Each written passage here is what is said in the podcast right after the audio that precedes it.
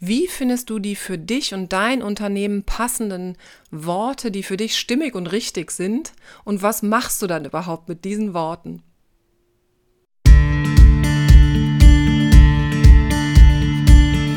Gute Worte, Persönlichkeit und individuelle Ideen sind wichtig im Online-Business und den digitalen Medien. Und genau darum geht es bei Textwelle, dem Podcast rund um Worte und Digitales. Mit mir, Sirit Köpikus.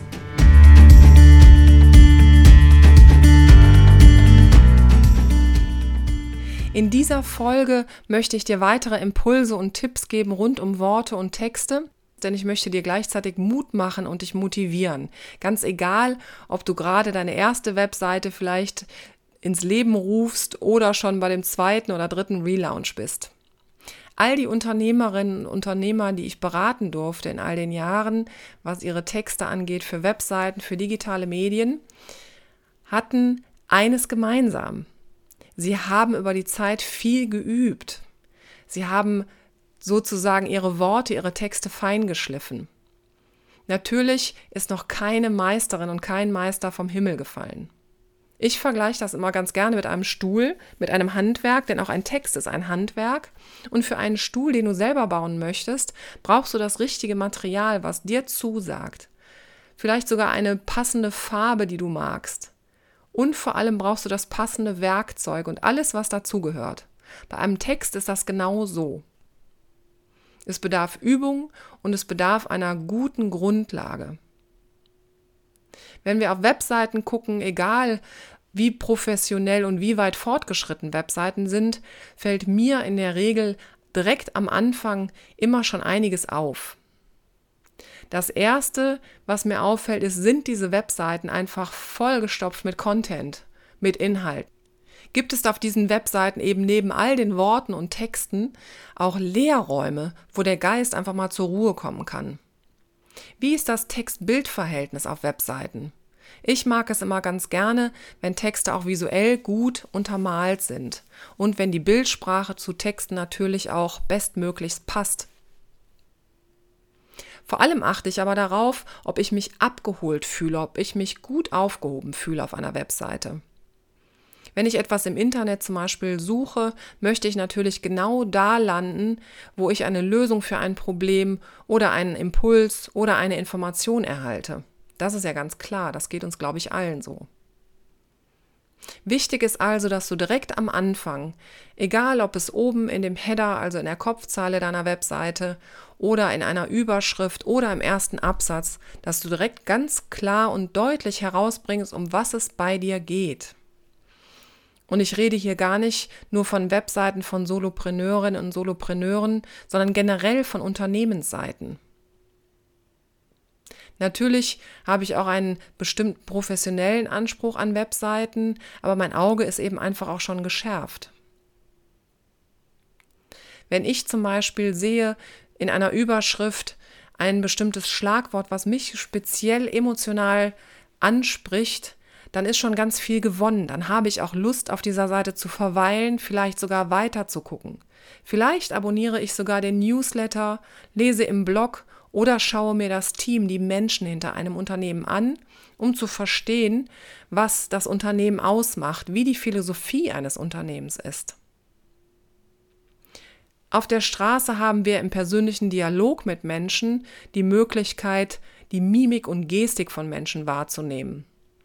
Bei Texten ist das natürlich ein bisschen zweidimensionaler. Ich möchte dich aber motivieren und dir den Impuls geben, wirklich nochmal in dich zu gehen zum Thema Worte und wie breit der deutsche Wortschatz von Worten tatsächlich ist. Lass uns den gerne ausschöpfen. Wir erreichen das zum Beispiel durch zwei verschiedene Möglichkeiten. Das erste ist ganz banal und heißt Synonyme. Stell dir mal vor das Wort gehen. Es gibt so viele unendliche Synonyme für gehen, die punktgenau und vielleicht sogar viel besser beschreiben, was da gerade vor sich geht, welche Art von Fortbewegung. Trippeln, schlendern, starksen, schleichen, trampeln, hüpfen, stolpern, um nur einige schon mal zu nennen.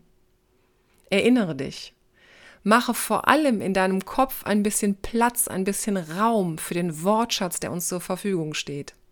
Und das betrifft natürlich nicht nur Verben, sondern auch Substantive, Adjektive, Adverbien, alle möglichen Worte. Das zweite ist, was auch einer gewissen Übung bedarf, ist das Thema Assoziationen. Wenn du ein bestimmtes Thema hast oder eine bestimmte Dienstleistung oder ein Angebot beschreiben willst, schreib dir den Kernbegriff oder den Kernsatz in die Mitte eines Blattes oder in dein Schreibprogramm. Setz dich dann davor und schau, was du damit assoziierst. Egal, ob das Begriffe, also Worte sind, Phrasen sind, ganze Sätze sind, irgendwelche Ideen sind, vielleicht ist es ein Geräusch oder ein bestimmtes, ein, ein Geruch oder auch ein bestimmter Mensch, ein bestimmter Charakter oder Charakterzug, eine bestimmte Eigenschaft. Schau mal, welche Assoziationen du mit einem Begriff verknüpfst. Warum ich das sage, ist, wenn wir ein Thema vor der Brust haben und uns zu sehr Druck machen, dass wir entweder unbedingt alles, was uns zu diesem Thema einfällt, alles in einen Beitrag oder einen Artikel oder auf eine Unterseite unserer Webseite quetschen, dann kann es sein, dass es nicht mehr den Nerv deiner Zielgruppe, deiner Leserschaft trifft. Dann bist du zwar alles losgeworden, aber es ist weder strukturiert noch wirklich wahrhaftig in seiner Essenz.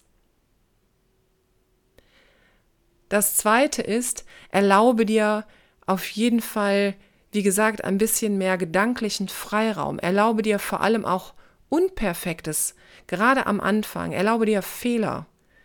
Wir haben das Glück im digitalen Zeitalter, dass wir flexibel mit digitalen Texten umgehen können. Es ist anders als mit einem Buch, was wir lesen, was gedruckt wird in einer bestimmten Auflage und was dann im Regal steht. Wenn in einem solchen Buch Fehler sind, dann können wir vielleicht noch die Seiten rausreißen oder vielleicht irgendwie drüber schreiben.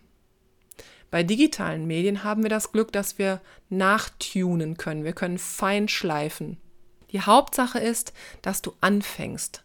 Entweder anfängst, Texte zu schreiben oder anfängst, deine Texte nochmal genauer zu betrachten. Dabei ist die Struktur von Texten, und ich sagte eben, dass es eine, ein Kriterium ist, auf das ich bei Webseiten äh, besonders achte, wie Texte gerade auf Startseiten strukturiert sind, ob sie einen gewissen Aufbau verfolgen und nicht nur Kraut und Rüben einfach das Loswerden von irgendwelchen Informationen ist. Achte mal darauf, wie deine Texte strukturiert sind. Fangen sie wirklich mit der Essenz an? mit dem Hauptthema, mit dem Hauptaugenmerk? Haben Sie in einem zweiten Absatz vielleicht weitere erläuternde Informationen? Ist vielleicht ein Spannungsbogen, eine Art Spannungsbogen vorhanden, in dem du einen Text mit etwas Bestimmtem anfangen lässt und auch wieder ausklingen lässt? Ich komme aus dem Bereich oder ich habe angefangen in dem Bereich Reisereportagen, also Printmedien. Ich habe für überregionale Zeitungen geschrieben und da war es immer ganz wichtig, bestimmte Stilmittel einzuhalten. Das ist natürlich in digitalen Medien auch der Fall. Und in diesem Podcast werden wir über Stilmittel, wir werden über Technik, wir werden über verschiedene Einstiege von Texten reden. Wir werden das Thema Blog genauer betrachten und auch weitere digitale Medien, zum Beispiel, was ich aus einem Blogbeitrag mache oder was ich machen kann, um möglichst effizient weitere Posts und Beiträge für meine sozialen Medien zu kreieren. Ich freue mich also, wenn du diese, diesen Podcast abonnierst und ich freue mich, wenn du dich bei mir meldest. Vielleicht brauchst du ja Unterstützung in der Analyse deiner Webseite, deiner Texte.